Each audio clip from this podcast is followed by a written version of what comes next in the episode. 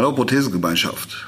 Pünktlich zum Jahresende und pünktlich zum sogenannten harten Lockdown gibt's heute mal ausnahmsweise einen Monolog und zwar mit mir, mit Thomas Kipping. Ja, gehört habt ihr mich bestimmt schon öfters. Ich bin derjenige, der schon mal fragt und ganz interessante Leute geben Antworten. Aber heute gibt's einen Monolog von mir, quasi zum Jahresende. Ich wünsche euch viel Spaß. Deutschland geht gemeinsam weiter. Herzlich willkommen zum Prothesentalk, dem Podcast von und für Prothesenträger, Angehörige, Orthopädietechniker, Ärzte, Therapeuten und alle, die mit Prothesen im täglichen Leben zu tun haben.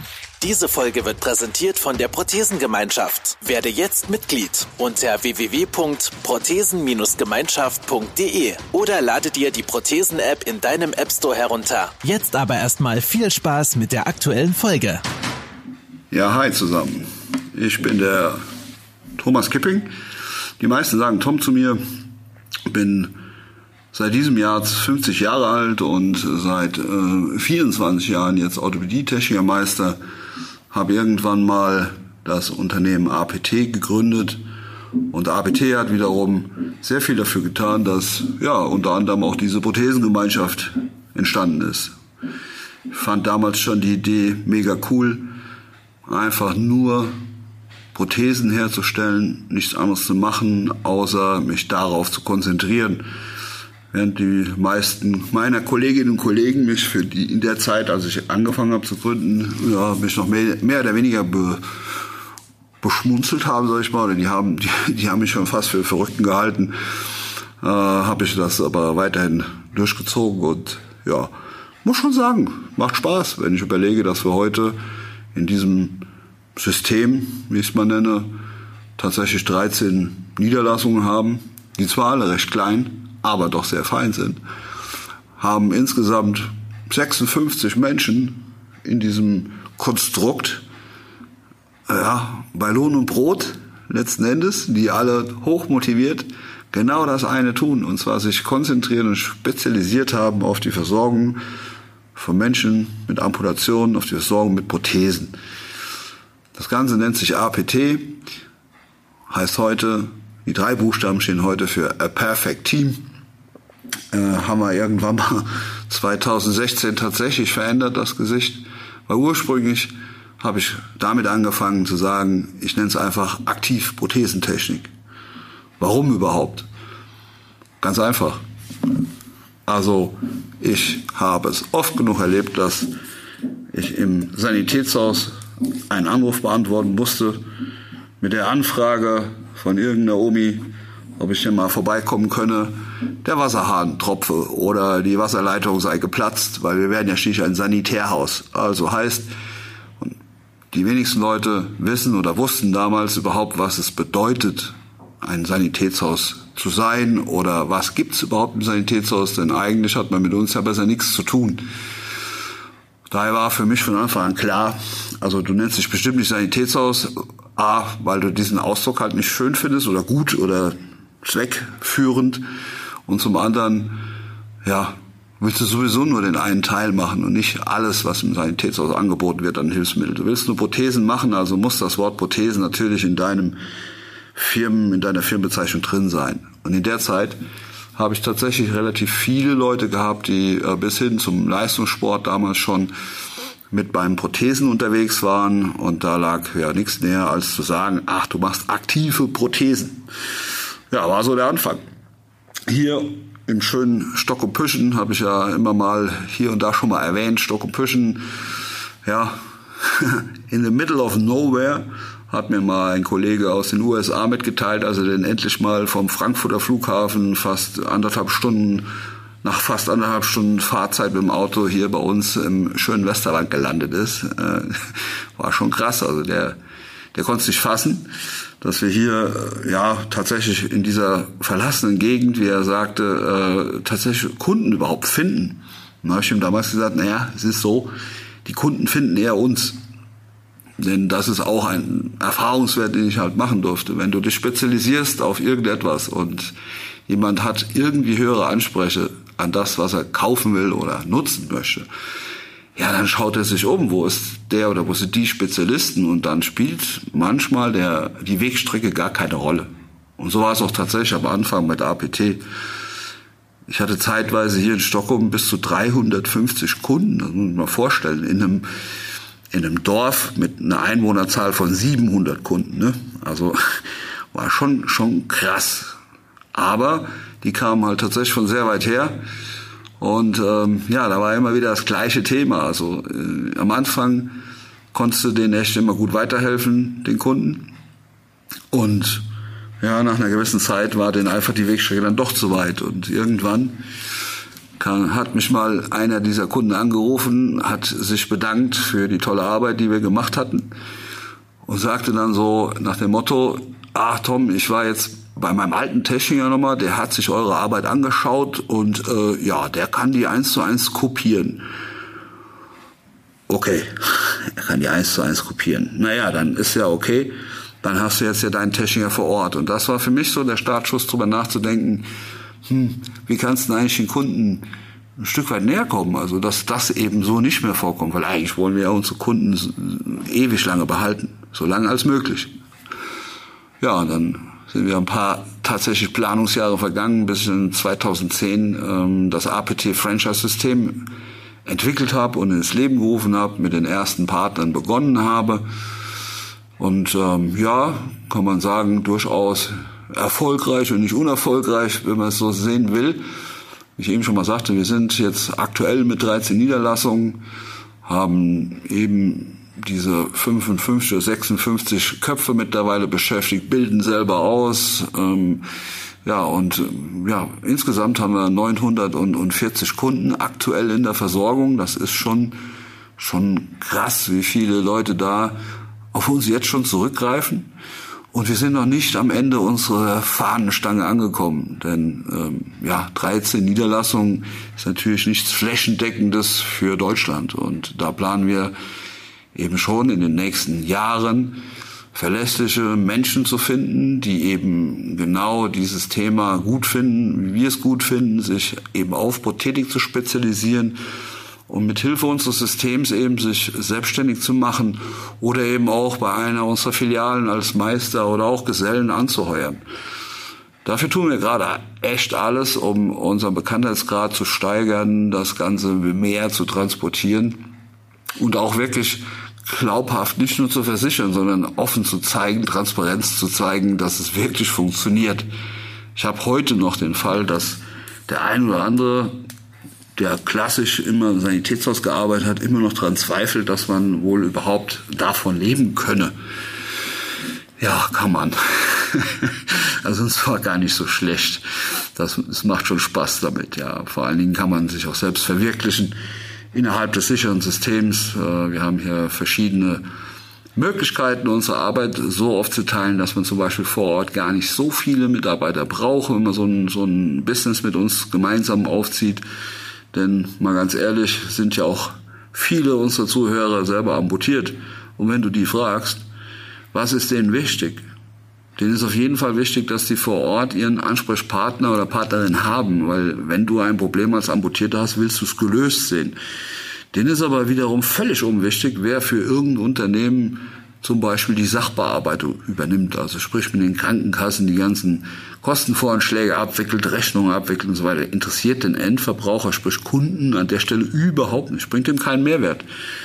So ist es auch mit der zentralen Endfertigung einer Prothese. Also wenn die eben ganz zum Ende fertig, wunderschön Carbon, was auch immer für eine Optik gegossen wird, ja, das ist den meisten äh, der Amputierten völlig egal, weil wichtig ist ja, dass die Passform stimmt und die wird eben immer von dem Techniker oder der Technikerin vor Ort hergestellt und zwar gemeinsam mit dem Kunden.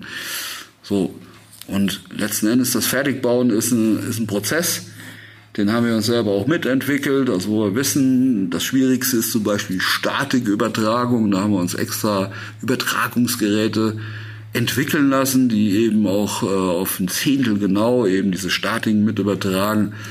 Und ähm, ja, meine Jungs in der Servicefertigung sind, oder unsere Jungs, die sind da sehr, sehr pfiffig, weil auch die haben sich wieder spezialisiert, machen nichts anderes außer Servicefertigen den ganzen Tag. Das heißt, da kommen schon sehr gute Qualitäten hinten raus aus dem ganzen Thema. Und ähm, ja, so ist es halt möglich, dass man tatsächlich auch nur mit Prothetik als Unternehmer mit APT ganz gut leben kann. Aber viel wichtiger ist eben, dass der Kunde, der zu uns kommt, zur APT, eben nicht nur gut mit uns leben kann, sondern der, der soll begeistert sein. Das heißt, äh, wir, wir wollen auch zeigen und wir, wir wollen es erlebbar machen, dass, dass der Kunde selber den Unterschied feststellt, so dass wir gar nicht groß viel erklären müssen, was ist der Unterschied zwischen APT und einem Sanitätshaus, den man natürlich ganz einfach erklären kann, wenn man sich nur mal anschaut, wer sind die Kunden des Sanitätshauses, also gewissermaßen die, die die neuen Aufträge bringen, und wer sind die Kunden von APT. Die Kunden des Sanitätshauses sind ganz klar ja, sagen wir mal, die in erster Linie sind das Verordner, das sind Leute, die Ärzte sind, niedergelassene Ärzte oder auch Krankenhäuser, die natürlich äh, eine Vielzahl an Hilfsmitteln benötigen, die schnell und gut geliefert werden müssen. Und dafür, das können auch Sanitätshäuser besonders gut.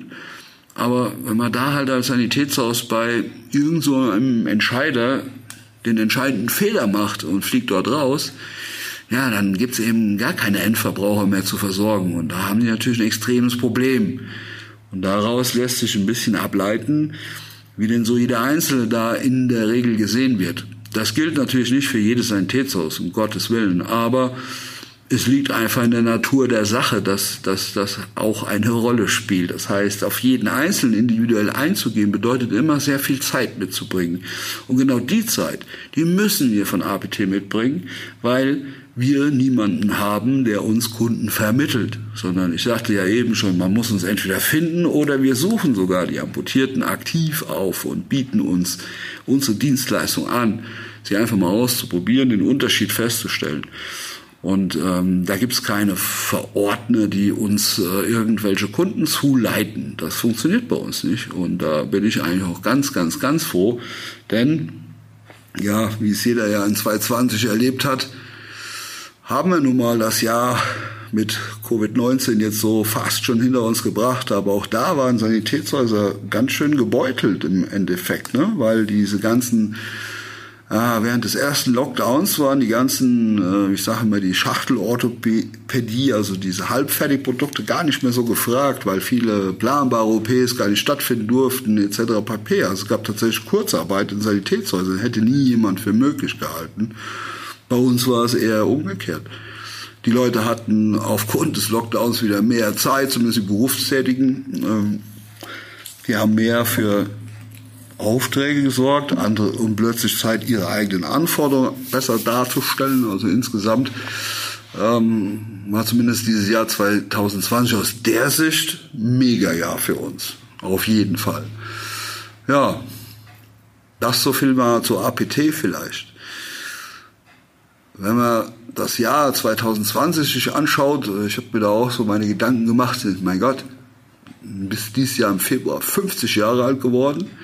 Und ich kann mich noch genau erinnern, damals haben wir alle irgendwie noch so ein bisschen geschmunzelt da, was den Chinesen da wieder passiert. Ne? Und ach Gott, das ist ja weit weg. Aber wenn man dann mal überlegt, wie rasend schnell sich dieses Virus in der Welt verteilt hat, schon krass, schon verrückt. Daran sieht man halt, wie mobil wir Menschen heutzutage sind. Ne? Ist ja eigentlich heute gar kein Problem mehr, gerade eben irgendwo mal hinzuchatten. Und man hat auch irgendwie mitbekommen, oder ich zumindest, wieso das Umfeld, die Menschen anfangen, ja, zu reagieren auf besondere Situationen. Wo jetzt zum Beispiel meine Generation sagen kann, naja, wir haben keinen Krieg erlebt, wir wissen nicht, was wirklich schlimm ist. Zumindest in unserem Breitengrad, in der Regel wissen wir es nicht. Und ich kann mich immer an meine Oma erinnern, die früher immer sagte, ja, ihr werdet euch noch mal umschauen, wenn ihr mal einen Krieg mitmachen müsst, dann geht ihr auch noch mal in die Kirche beten, zum Beispiel. Das war ihre Hoffnung. Also die hatte die Hoffnung, dass wenn ein Krieg ausbricht, dann gehen wieder Leute in die Kirche. Hm dass oftmals wegen der Kirche ein Krieg ausbricht, das war jetzt an der Stelle nicht so wichtig. Wollte die auch nicht hören von mir. Aber es ist schon was dran. Die Situation, die die damals erlebt haben, die kennt ja keiner mehr von uns wirklich. Höchstens noch die wirklich älteren Leute unter uns, die eben genau heute zu den sogenannten Risikopatienten gehören. Ja, Lockdown. Plötzlich geht hier fast nichts mehr. Ich kann mich erinnern, dass ich auch gedacht habe, das, das geht nicht, das gibt's nicht. Wie, die können nicht einfach alles abschalten und fertig. Wie soll das funktionieren? Aber, muss schon sagen, in der Zeit erstmal haben wir als in unserer Branche schon sehr viel Glück gehabt, weil wir wurden sofort als systemrelevant eingestuft, was ja auch richtig ist, weil so eine Prothese oder ein Hilfsmittel, wenn es eben kaputt ist oder man benötigt eins, dann, dann kann man nicht noch Monate darauf warten, sondern dann, dann muss halt jemand da sein. Und insofern haben wir ja da das Glück gehabt, bisher auch als systemrelevant eingestuft zu sein und durften unseren Job weitermachen. Ich weiß noch genau, ich bin in der Zeit immer äh, nach Limburg an der Lahn gefahren das ist hier vom Westerwald, ja gut, normalerweise bei normalem Verkehr braucht man etwa 35, 40 Minuten, je nach Tages- oder Abendzeit. Ähm, in dieser Zeit, in der ersten Lockdown-Phase, hat es maximal zwei, 23 Minuten gedauert. Ich habe nicht immer auf die Uhr geschaut. Es war einfach nur herrlich, mit dem Auto zu fahren. Es war nichts los, nirgendwo fühlte sich irgendwie komisch an. Auf der anderen Seite hatte ich aber auch, keine Ahnung, so eine Art Demutgefühl in mir. Zum einen, dass ich arbeiten darf, aber zum anderen auch, dass ich irgendwie machtlos bin und mir eigentlich auch gar keine Sorgen oder einen Kopf machen muss, weil irgendwie hat die Politik entschieden, so ist es und so ist es jetzt und es gibt keine Diskussion. Das fand ich schon irgendwie, ja, seltsam. Wenn auch nicht für mich persönlich überhaupt nicht irgendwie mit Angst erfüllt. Auf der anderen Seite habe ich mir immer so, man, man, redet ja seit quasi März diesen Jahres über nichts anderes mehr aus, über Covid-19, Pandemie, über ähm, Infektionszahlen, Zahlen hier, Zahlen da. Da habe ich mir schon immer meine, meine Gedanken mitgemacht und auch mich mitgeteilt, weil ich bin durchaus, würde mich als Zahlenmensch beschreiben, der halt sehr gerne schaut, was, was ist Realität, was sind die Fakten, wo kann man, aus welchen Zahlen kann man eventuell irgendwelche Schlüsse ziehen. Und da habe ich sehr am Anfang gedacht, naja, schon ein bisschen seltsam, wie, mit welcher Art, welche Zahlen überhaupt ja, präsentiert werden. Und bin dann teilweise auch da auf äh, relativen ich nenne den immer Angstwiderstand gestoßen. Also es hat tatsächlich funktioniert. Ihr kennt das vielleicht. Die Ausländer, in Anführungszeichen, also meistens, ich glaube, kamen irgendwo aus USA oder so, das habe ich erst mal gehört. Die, da gibt es ein Wort, das heißt The German Angst. also heißt, die, der Deutsche gilt so ein bisschen als so, wir sagen hier im Westerwald, ein Angstschisser. Und wenn der Angst hat, dann, dann ist er plötzlich total diszipliniert. Dann lässt er sich auch einfach auf Dinge ein, die er vielleicht sonst nicht machen würde. Letzten Endes hat bestimmt noch ein gewisser Ehrgeiz dazu beigetragen. Also das sind ja unsere eigentlichen guten deutschen Tugenden, die da sicherlich auch im ersten Lockdown zu beigetragen haben, dass alles irgendwie gut funktioniert hat. Ich bin zum Beispiel sehr gerne und eigentlich auch sehr oft in, in Spanien, Andalusien.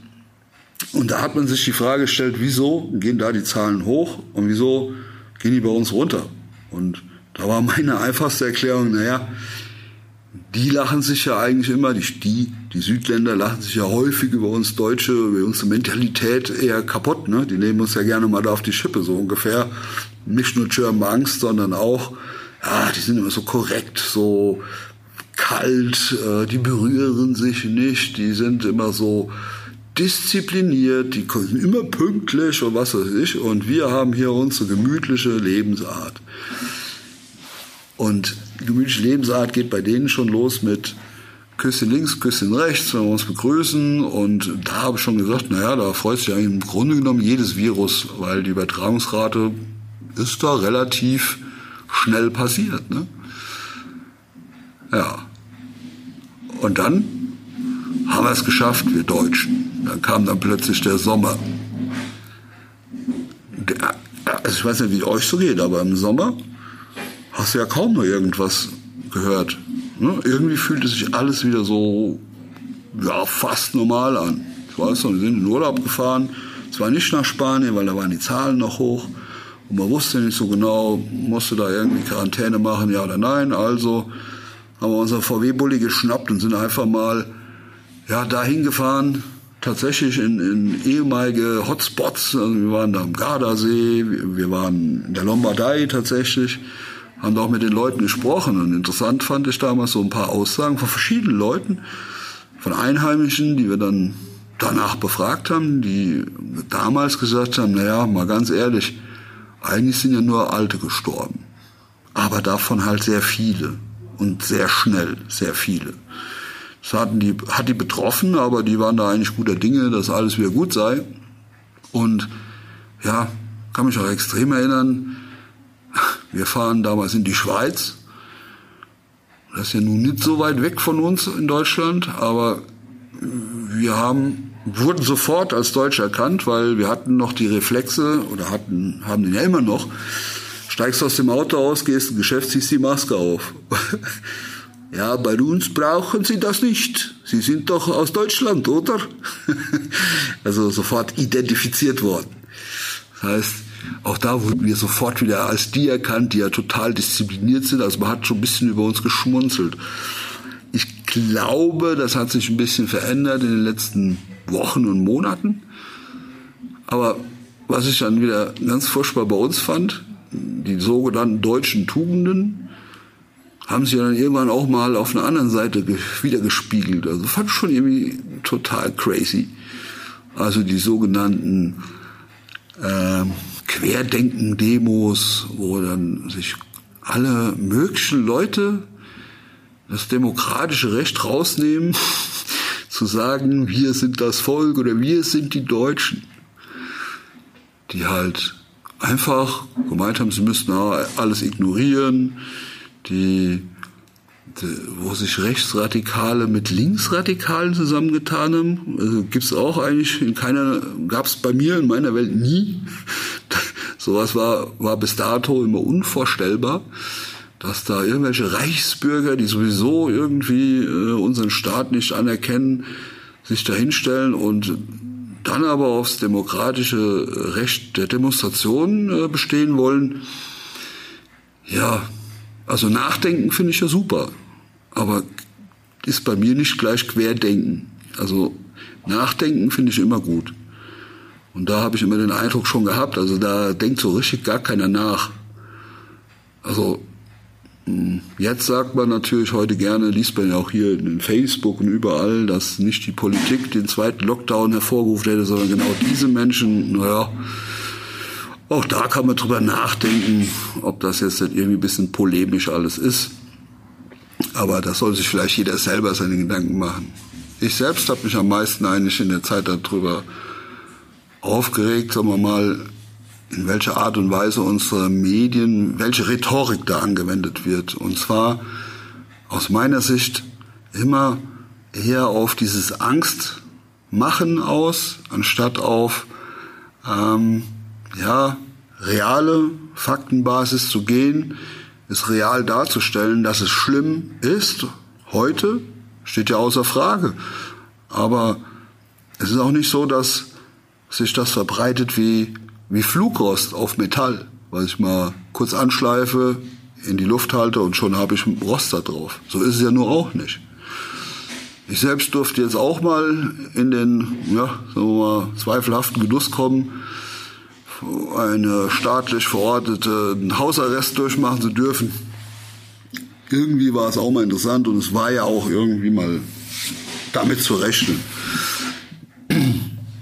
Das heißt, ein, mein Meister hier in Stockholm, der, dem ging es plötzlich nicht so gut. Also er hatte so richtige krasse Symptome mit Fieber und Gelenkschmerzen. Und ausnahmsweise habe ich dem dann auch noch vorher, also als das dann so anfing, habe ich dem auch noch handwerklich zur Seite versucht zu stehen. Normalerweise ist das gar nicht mehr mein Ding. Also dafür habe ich eben tatsächlich Leute, die sind mittlerweile viel routinierter als ich in ihren Aufgaben. Aber es ging damals um eine Reklamation und da muss der Chef natürlich dabei sein. So, ja, in dem Fall war der dann plötzlich positiv und äh, ja, dann wurde mal ganz kurzerhand seitens des Ordnungsamtes, wurden alle Kontaktpersonen in dem Unternehmen von mir angerufen, schwuppdiwupp, war einfach mal, auf Deutsch gesagt, die Bude zu jetzt für, ja, insgesamt zehn Tage. Wobei da natürlich auch zwei Wochenende bei waren. Also letzten Endes war es eine Woche, wo wir nicht öffnen konnten. Und jetzt läuft es erst wieder an. Und dann denke ich schon, mein Gott, Gott sei Dank, der Meister ist auch wieder fit. Und alle anderen hatten gar keine Symptome, waren negativ. Aber wird schon ein Stück weit nachdenklich. Vor allen Dingen wird man auch vorsichtiger. Weil auch meine Eltern zum Beispiel sind in dem, in der Altersklasse, wo, wo es jetzt halt grundsätzlich nicht so einfach sein kann. Und da gilt es sich schon zu schützen aus meiner Sicht. Nur ich möchte da keine Angst vor haben, sondern ich finde, man muss da mit großem Respekt an die Sache gehen und auch irgendwo mal den Kopf einschalten.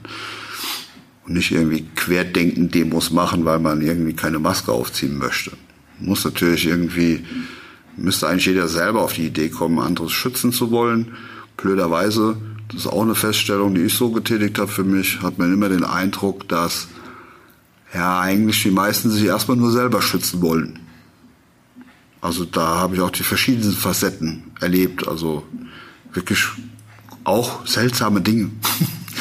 ich weiß nicht, wie, ich, wie es euch da so im Einzelnen ergangen ist, aber naja, also gerade als, als Chef wirst du natürlich auch hast auch Leute, die, die Mitarbeiterinnen und Mitarbeiter, die natürlich auch diese, diese Angst bekommen, die ich auch völlig nachvollziehen kann. Aber wenn dann jemand ankommt und sagt, du musst was tun, und ich kann dann nur als Antwort geben, auch ich habe keine Macht, dieses Virus wegzuscheuchen, dann, und du kriegst dann erstaunte Blicke, naja, dann finde ich schon etwas, etwas befremdlich.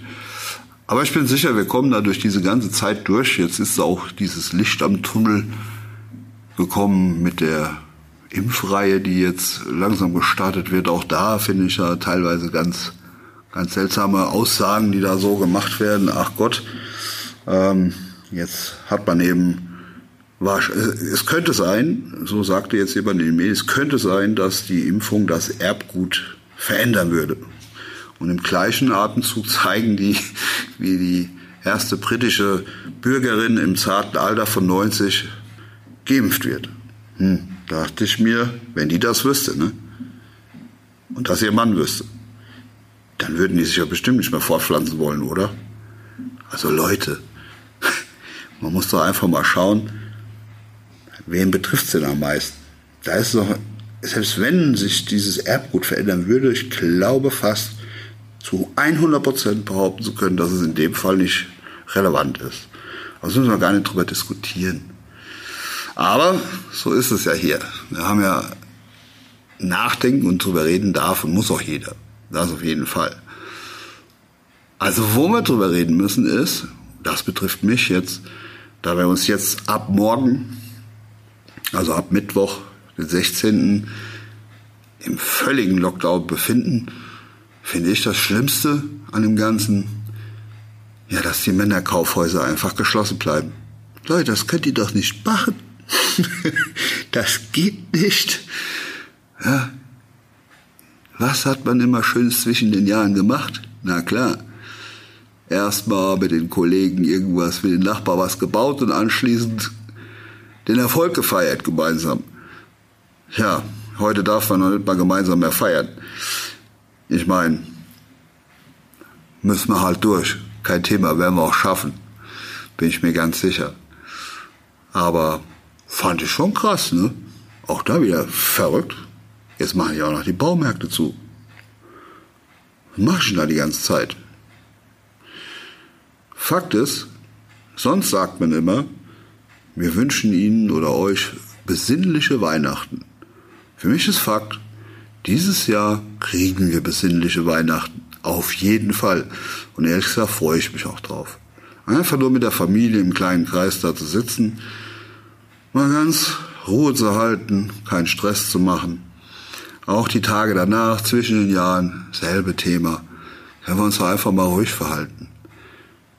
Mich persönlich hat Silvester auch noch nie so wirklich interessiert, außer muss ich sagen, was aber auch dieses Jahr wiederkommt, ist natürlich das Neujahrskonzert der Villa Philharmoniker. Das ziehe ich mir natürlich im Fernsehen rein. Mache ich jedes Jahr. Kann ich auch alleine. Oder mit meiner Familie. Aber ansonsten finde ich eigentlich die Idee mal gar nicht so doof, dass man mal wirklich ganz klar mit seinen Liebsten, Ängsten oder auch, wenn es sein muss, ganz alleine mal eine, eine Weile verbringt. Man kommt zur Besinnung, garantiert. Ja, aber dann soll es ja auch irgendwann wieder losgehen. Ob das jetzt nur der 10. Januar ist, ähm, wage ich ehrlich gesagt zu bezweifeln. Werden wir sehen. Kommt ja drauf an, wie wir alle denn tatsächlich Weihnachten und Silvester feiern, so im Großen und Ganzen würde ich da mal tippen. Aber ich kann auf jeden Fall euch eins sagen, weil wir haben ja diese Prothesengemeinschaft, wo wir uns jetzt hören drin. Die haben wir in äh, 2019 als Idee ins Leben gerufen. 2020 das ganze Jahr über heftigst dran gearbeitet, versucht im Rahmen unserer Möglichkeiten haben wir, haben wir einiges liefern können. Darunter zum Beispiel auch diesen Podcast. Da hatten wir fast äh, 20 Podcast-Gespräche. An der Stelle mal ganz herzlichen Dank an alle, die das auch wirklich im, im Background unterstützt haben, die die Tontechnik gemacht haben, das Einstellen, dass ihr das überhaupt hören könnt. Ähm, ja, die Interviewer, alles was da äh, im, im Hintergrund was getan hat, da sage ich jetzt schon mal ganz herzlichen Dank an alle, die es gemacht haben. Und äh, ich freue mich jetzt schon aufs, aufs Jahr 2021, auf weitere spannende Gespräche.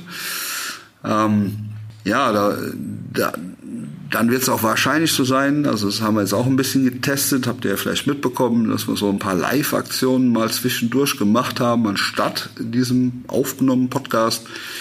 Ähm, wir sind der Auffassung, dass wir es wohl häufiger tun werden wollen.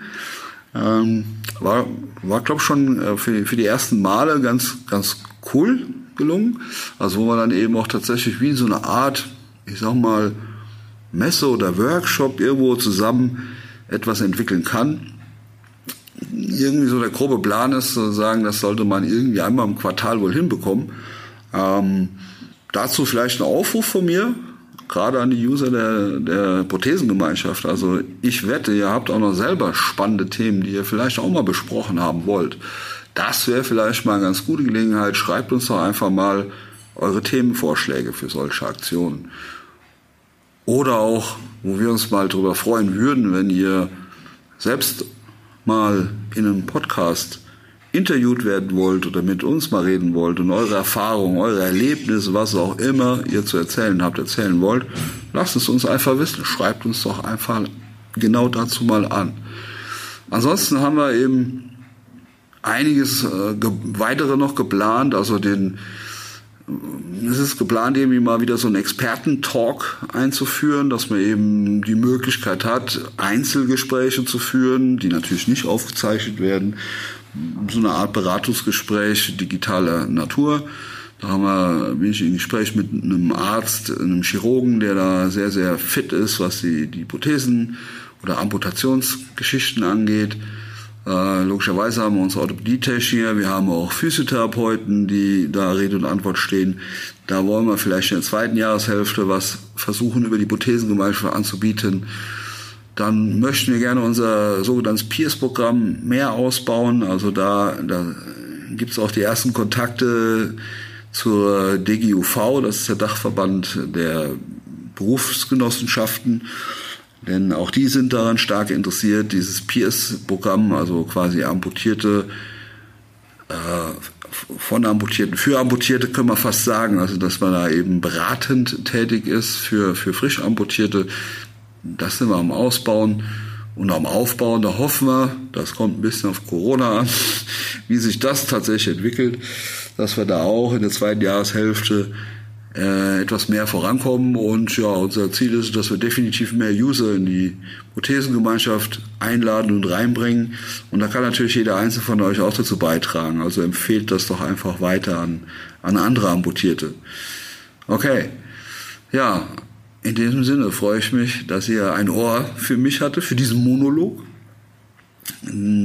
Euch schon ein bisschen vorbereiten könnt auf den Lockdown, der ja dann schon stattfindet, wenn ihr das hier hört. Ähm, ja, bleibt mir euch allen tatsächlich mit Abstand ein besinnliches Weihnachten und einen guten Rutsch ins neue Jahr 2021 zu wünschen.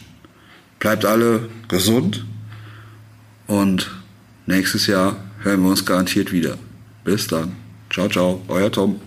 Vielen Dank, dass du wieder mit dabei warst. Die Folge wurde präsentiert von der Prothesengemeinschaft. Bewerte diesen Podcast und empfehle ihn deinen Freunden und Bekannten. Aber schalte vor allem auch nächste Woche wieder ein zu einer neuen Folge des Prothesentalks.